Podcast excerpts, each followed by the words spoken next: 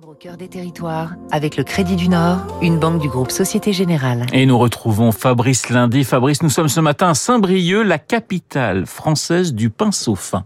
Quand vous regarderez les dorures du pont Alexandre III à Paris ou celles de l'Opéra Garnier, vous penserez au pinceau Léonard, une signature dans les beaux-arts et le maquillage aussi. Les pinceaux Léonard, héritiers d'une longue histoire à Saint-Brieuc, 1779. Il en fabrique 2 millions et demi vendus au magasin de beaux-arts et à de grandes marques de cosmétiques.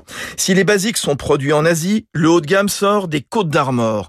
Un process de fabrication manuel qui repose sur la mise en virole, l'insertion des poils dans une petite bague de métal qui sera ensuite fixée aux manches. Ne comptez pas rencontrer beaucoup d'hommes dans la PME bretonne puisque le métier reste aux mains de pincelières. Qu'ils soient à bout pointu, carré ou rond, en poil de martre ou de blaireau, pour l'aquarelle ou l'acrylique, c'est la plus large gamme pour l'art en France. Oui, des poils naturels, chèvre, martre, putois.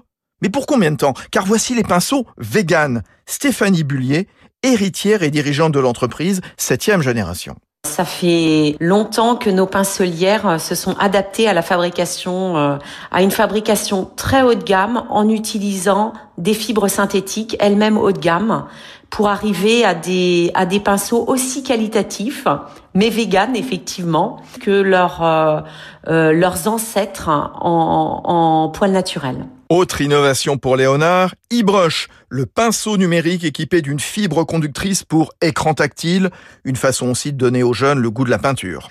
C'était Territoire d'excellence sur Radio Classique.